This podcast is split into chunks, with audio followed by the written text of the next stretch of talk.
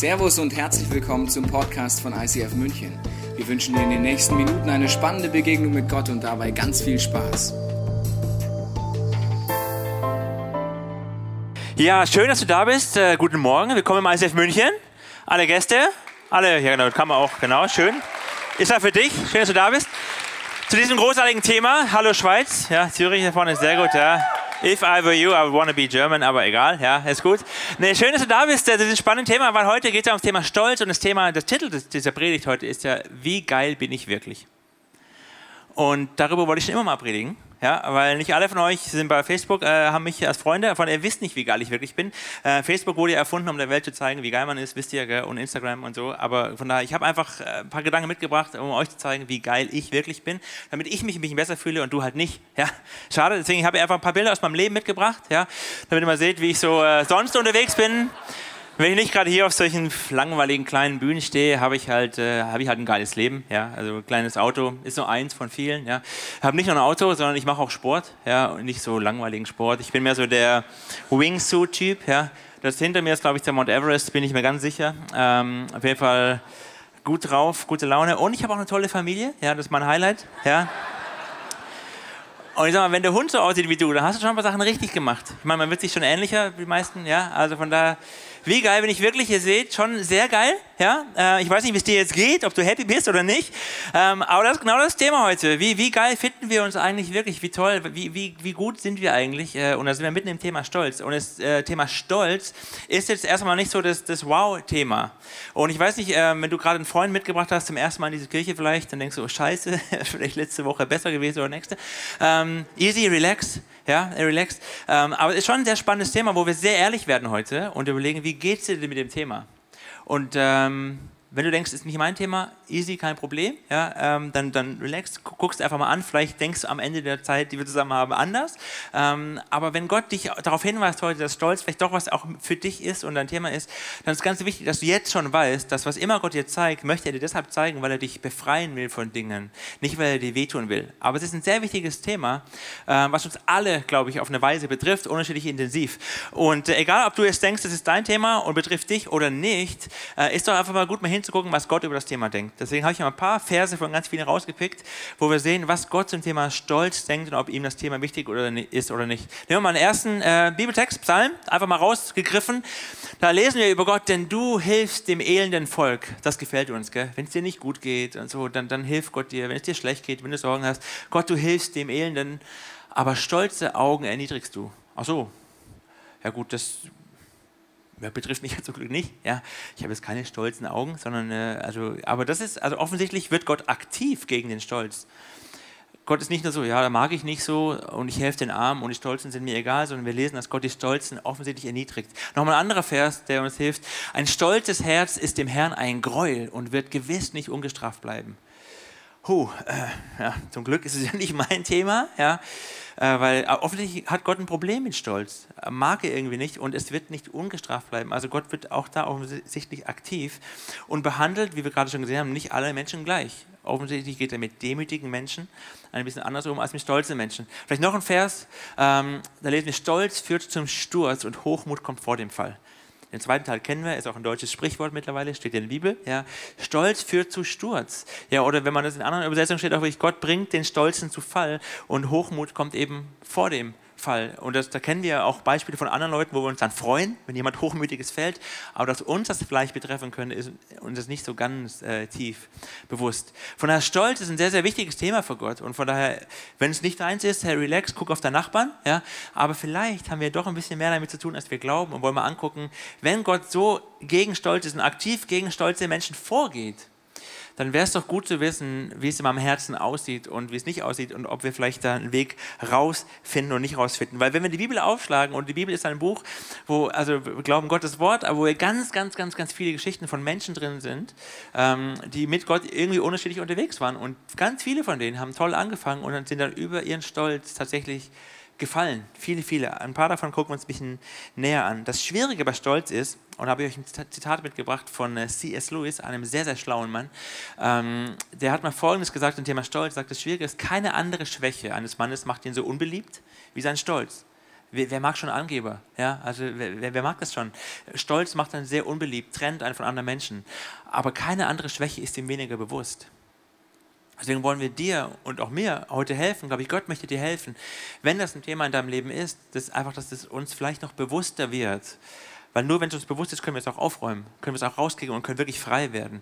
Weil wir sind blind. Das ist nicht so, dass wir es nicht sehen wollen, das ist ein Aspekt, aber wir, wir sehen es auch nicht, weil wir blind dafür sind. Deswegen noch ein Zitat von C.S. Lewis, wenn du der Meinung bist, dass du kein Problem mit Stolz hast, bedeutet das, dass du in der Tat ein sehr großes Problem mit Stolz hast. Ja, hat er gesagt, nicht ich. Ich würde es nie mir trauen, das zu sagen. Aber offensichtlich äh, steckt da mehr dahinter und gerade weil wir da blind dafür sind, ähm, brauchen wir da Hilfe. Deswegen wollen wir euch heute helfen ähm, und uns helfen und dass wir etwas sichtbar machen, nicht um uns zu zeigen, guck mal, du Stolzer und Gott hat was gegen dich, sondern weil, weil Gott dich so sehr liebt, dass er dir helfen möchte, das aufzuräumen, rauszuschmeißen, damit du wirklich frei und froh durchs Leben gehen kannst. Also wir haben euch drei Fallen mitgebracht, Chris. Die erste Falle zum Thema Stolz. Wie sieht die aus? Danke dir. Die erste Falle von Stolz fangen wir sofort an aufzudecken, nämlich Stolz in Form von Überheblichkeit. Also ich bin, oder ich denke zumindest, ich wäre besser als jemand anders. Vor ein paar Jahren bin ich mit einem Kumpel nach Serbien gefahren und dort haben wir ein paar Einheimische kennengelernt, die uns dann eingeladen haben am nächsten Abend zu einer Party in ihrem Dorf mitten in der Pampa. Und dann fahren wir mit unserem Auto äh, ziemlich lange durch die Gegend und kommen dann irgendwann da an und man sieht von Weitem schon die Leute am Tanzen und am Feiern. Und als wir uns dieser Party nähern, fangen plötzlich an, die Leute uns anzugucken. Jetzt, warum haben die uns angeschaut? Weil wir einen Golf 5 hatten. Dann sagst du, naja, also ein Golf 5, das ist ja nichts Besonderes. Stimmt.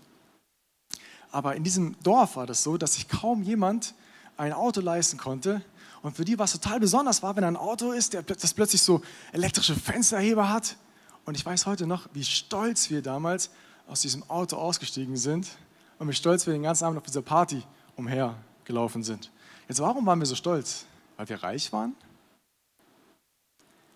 Nein, weil wir reicher waren. Mach dir ein kleines Beispiel. Nehmen wir an, wir wären mit dem Golf hier in München vor einen Club gefahren.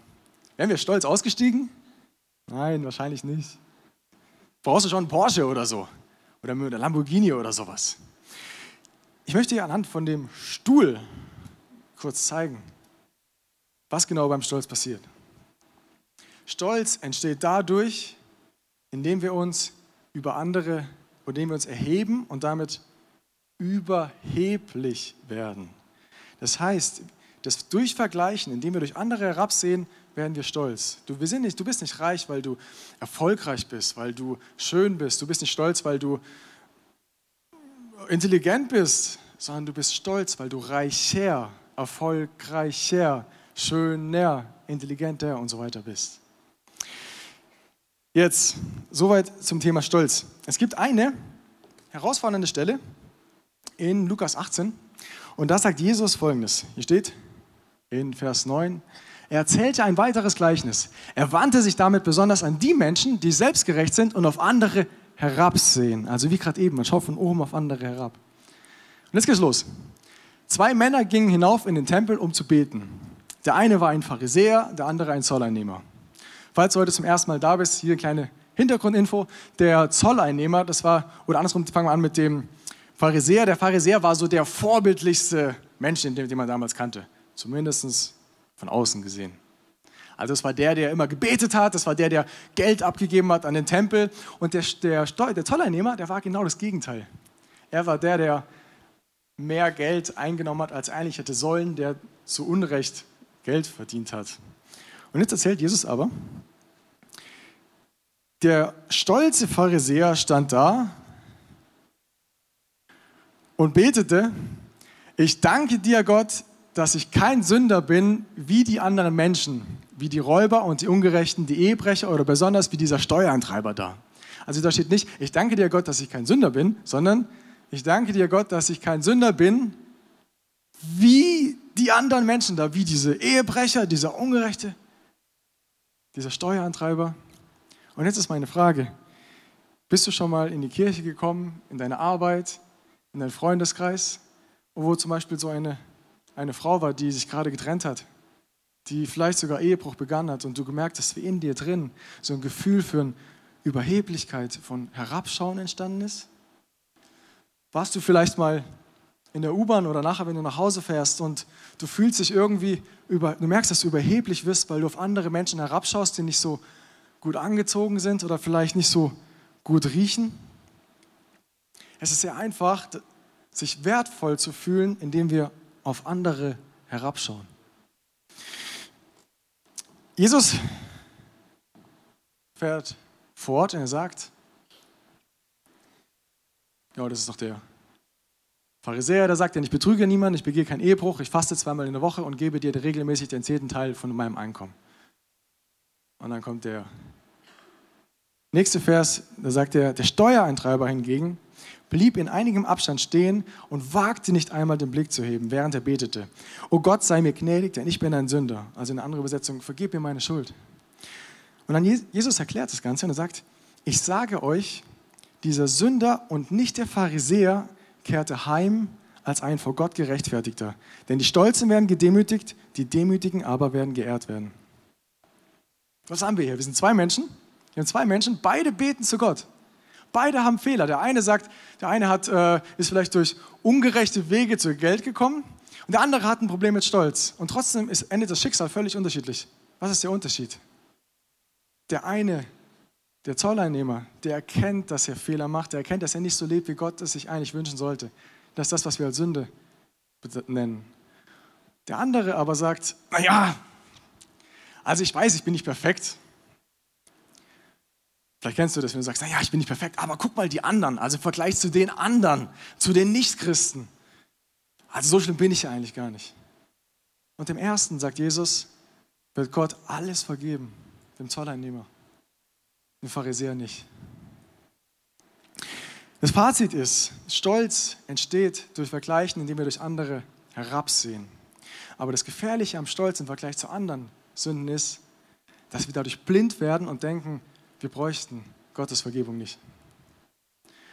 Und damit kommen wir zur zweiten Falle, nämlich der Falle zwei Stolz im Sinne von, ich habe das alles alleine erreicht. Es gab mal eine Folge von The Simpsons. Kennt jemand die Simpsons? Ein, zwei. Bei dieser Folge hat die Familie Simpsons hohen Besuch von Mr. Burns. Für alle, die die Serie nicht kennen, Mr. Burns ist der Boss von Humor. Und dann sitzen alle vor dem Essenstisch, Essen ist gedeckt und der Humor bittet den Bart zu beten. Dann faltet der Bart ganz artig die Hände, schließt die Augen und sagt, lieber Gott, wir danken dir für gar nichts. Wir haben nämlich alles selber bezahlt. Amen. Und alle sind ganz erschrocken. Und dann denkst du als Außenstehender, stimmt. Also eigentlich hat er recht. Ich meine, ich habe selber eingekauft, ich habe das ganze Gemüse geschnippelt ich habe ähm, alles vorbereitet, den Tisch gedeckt. Ich habe alles das Geld verdient, um mir das zu leisten. Ich habe das doch selber erreicht. Und genauso ist es mein ganzes Leben. Ich könnte doch sagen, ich habe diese Predigt hier ganz alleine vorbereitet. Das ist doch mein Verdienst. Oder nicht?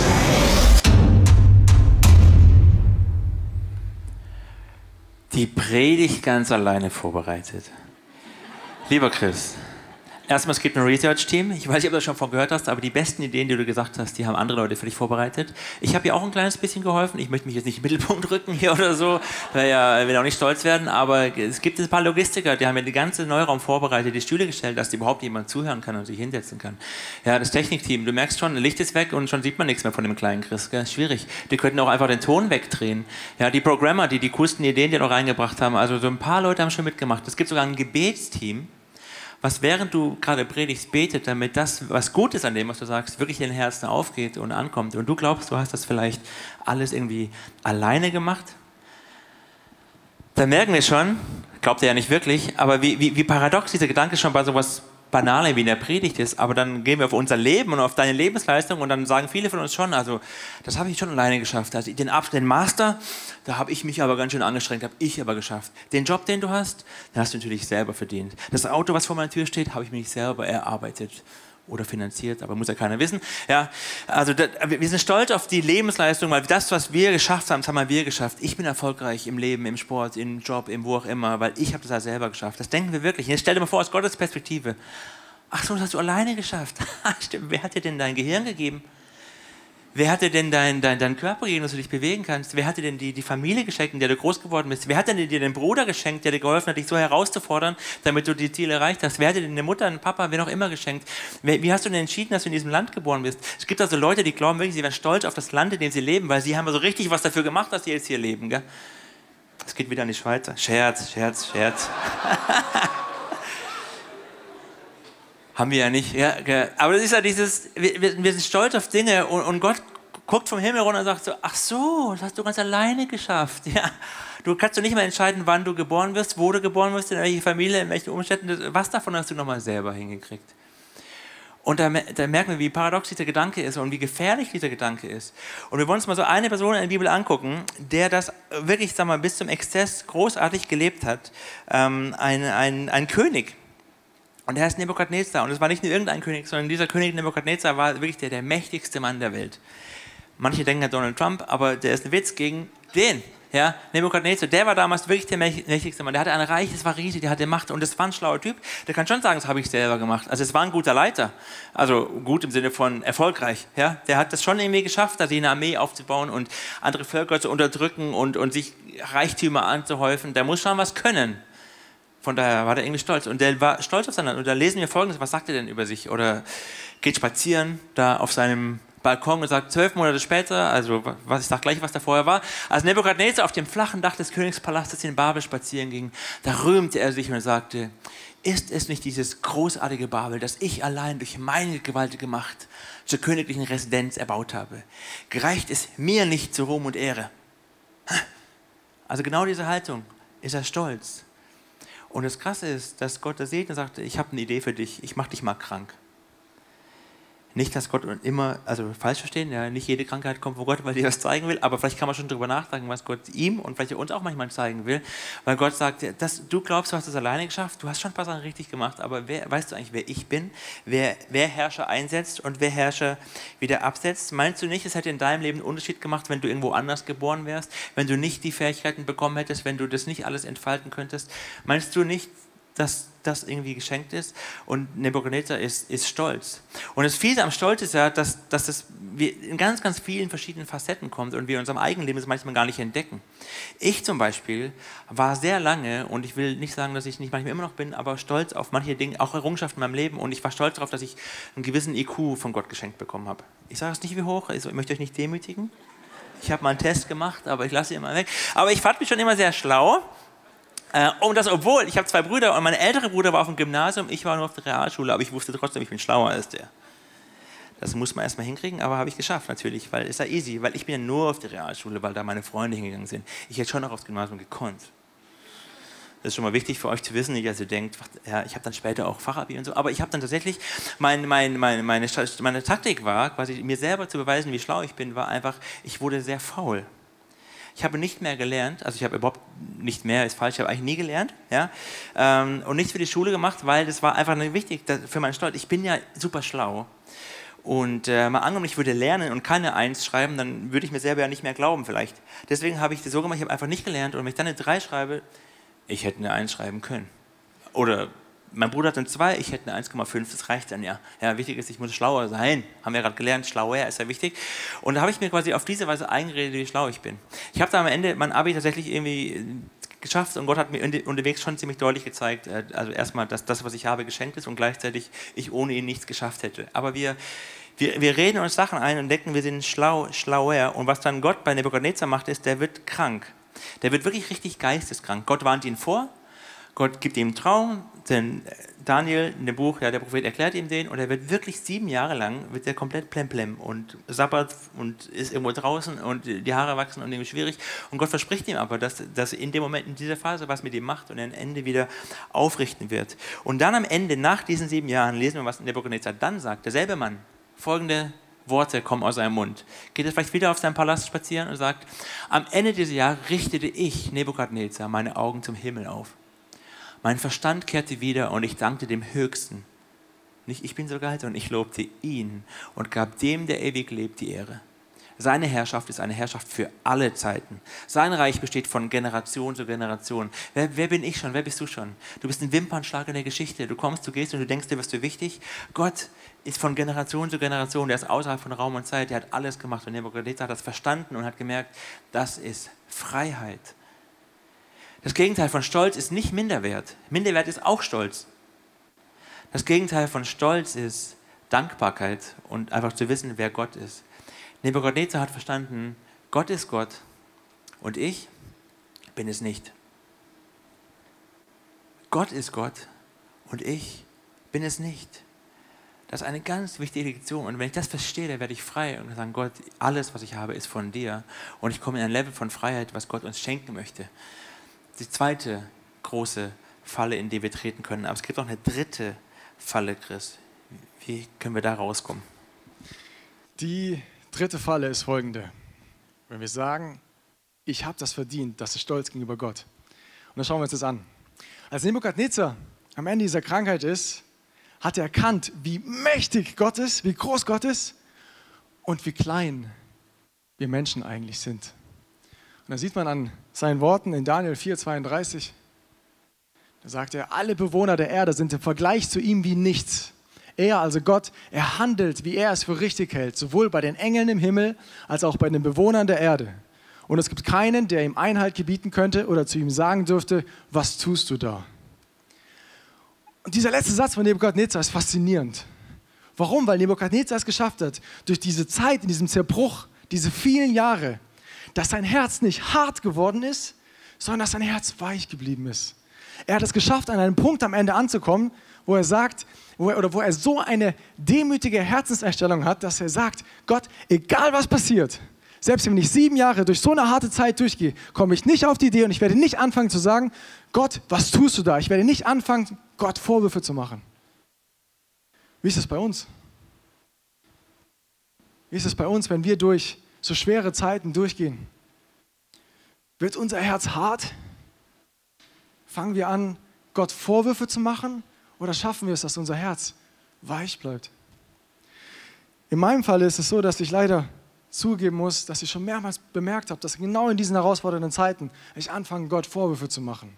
Das sind zum Beispiel Situationen, wie dass ich sage, Gott, ich habe doch Bibel gelesen und ich habe gebetet und ich habe doch alles gemacht, was du gesagt hast. Ich habe mich an dich gehalten. Warum ist es schiefgegangen? Warum hat es nicht geklappt, was ich mir so sehr gewünscht habe? Was ist bei dir, was du dir so sehr von Gott gewünscht hast? Vielleicht sagst du, ich bin doch so ein guter Christ, ich suche deine Nähe. Warum bin ich immer noch Single? Ich habe das doch verdient. Warum habe ich immer noch keine Wohnung, die ich mir so sehr, die ich bräuchte für meine Familie? Warum habe ich immer noch nicht den Job, der, den, der mich erfüllt? Warum habe ich nicht, ähm, warum, warum habe ich nicht die Gesundheit? Warum bin ich krank? Und es gibt eine Person in der Bibel, das ist Hiob, der genau sowas erlebt. Hiob ist genau wie Nebukadnezar sehr reich. Er hat unfassbar viel. Und plötzlich fängt an, Schritt für Schritt alles kaputt zu gehen. Zuerst verliert er sein Vermögen, dann verliert er seine Familie, seine Freunde und am Ende sogar seine Gesundheit. Und wenn du genau in der Bibel nachliest, dann siehst du, dass Hiob als ein vorbildlicher Mensch beschrieben wird. Es war so ein toller Mensch. Aber in dieser Zeit des Zerbruchs, in dieser Krise, da macht Hiob den gleichen Fehler wie Nebukadnezar. Er fängt an, Gott Vorwürfe zu machen. In dem Moment, wo du und ich in solchen Zeiten Gott Vorwürfe machen, wenn es mal nicht gut läuft, dann passiert Folgendes. Wir erheben uns in gewisser Form und sagen, Gott, ich weiß es besser. Kann es sein, dass das auch Stolz ist? Ist es möglich, dass wir uns damit genauso überheblich machen? Jetzt, wie reagiert Gott? Es ist spannend, weil Gott fängt an zu reden. Er fängt an zu sprechen und er zeigt anhand der Schöpfung Hiob, wie mächtig er eigentlich ist. Er sagt, Hiob, schau mal, warst du dabei, als ich dieses Fundament von der Erde gelegt habe? Warst du dabei, als ich diese Sterne, dieses ganze Universum geschaffen habe? Und er geht die ganze Schöpfung durch, bis er bei einer kleinen Bergziege ankommt und sagt, schau dir so eine Geburt an. Hast, kannst du begreifen, wie sowas funktioniert? Weißt du, wie komplex das ist? Und du, Hiob, du, Chris, Du, Luisa, du, Sonja, du, Martin, du, Anton, du denkst, dein Verstand ist größer als, dein Verstand ist größer, um zu verstehen, wie diese Erde funktioniert. Du, du meinst, du weißt besser, was Gerechtigkeit ist? Ist das so? In Hiob 40, 2 bis 4. Siehst du eine Szene davon. Der Herr fragt Hiob, willst du weiter mit mir streiten? Mich, den Allmächtigen, immer noch tadeln? Tadeln heißt, jemand in harten Worten zeigen oder sagen, dass einem etwas nicht passt. Und er sagt, du hast mich angeklagt. Nun steh mir Rede und Antwort. Darauf antwortet Hiob nur, Herr, ich bin zu gering. Ich kann dir nichts erwidern. Darum lege ich jetzt die Hand auf den Mund. Da steht das Wort angeklagt. Und es ist ganz wichtig, da genau hinzuschauen, weil ich glaube, dass wir eine Sache ganz oft verwechseln. Es gibt einen Unterschied zwischen Gott sein Leid klagen und Gott anklagen. Gott wünscht sich, dass wir mit all unserem Zerbruch, mit unserem Schmerz, mit unserem Frust, mit unserer Trauer, mit unserem Wut, all diesen Themen, die ich vorhin aufgelistet habe, dass wir zu ihm kommen, dass wir zu ihm kommen wie zu einem Vater, aber nicht um ihn anzuklagen. Bitte fang nicht an, anzuklagen. Nicht Gott. Er ist derjenige, der dir all das geschenkt hat. Er ist derjenige, dem du all das zu verdanken hast, all das, was du hast. Gott ist derjenige, der in, in, dieser, in so einer Situation an deiner Seite ist. Er ist derjenige, der sich zu dir runterkniet. Er ist derjenige, der seinen Arm um dich legt. Er ist derjenige, der mit dir trauert. Er ist derjenige, der mit dir weint. Er ist derjenige, der dir die Hand geben möchte und dir sagt, hey, ich gehe mit dir durch diese Zeit. Er ist derjenige, der sagt, hey, ich lass mich dir helfen, da wieder rauszukommen. In dieser Zeit erinnert Gott Hiob, wie groß und wie mächtig er ist. Und Hiob sieht es und er schafft es genau wie Nebukadnezar, dass sein Herz nicht hart wird, nicht stolz wird, sondern dass es weich bleibt und demütig. Und er gibt zu, dass er Fehler gemacht hat und Gott segnet ihn und er wird reicher als jemals zuvor. Und genau das Gleiche passiert auch bei Nebukadnezar. In Daniel 4,33 können wir lesen, zur gleichen Zeit kehrte mein Verstand wieder, also er wurde wieder gesund. Und zum Ruhm meines Königreiches erhielt ich meine Herrlichkeit und königliche Pracht zurück. Was Nebukadnezar gelernt hat, und das erkennst du an dem Wort erhielt, er hat verstanden, dass alles, was er hat, ein Geschenk von Gott ist. Alles, was du hast, ist ein Geschenk von Gott. Ist das, sehen wir das? Und das ist die herausfordernde Frage. Sehen wir das als selbstverständlich an? Oder fangen wir an, Gott zu sagen, Gott, ich habe das verdient. Ich habe verdient, dass ich eine Frau habe. Ich habe verdient, dass ich eine Familie habe. Ich habe doch verdient, dass ich das und das und das bekomme, dass du das und das und das machst. Oder werden wir dankbar für all das, was Gott uns gegeben hat? Das Erste wird dazu führen, dass wir unser halbes Leben in Frust, in Anklage, in Vorwürfen enden. Und das andere wird in einer Bescheidenheit, in einer Dankbarkeit enden. Ein wichtiger Gedanke. Es gibt ganz unterschiedliche Gründe, warum jemand krank wird oder warum zum Beispiel etwas scheitert.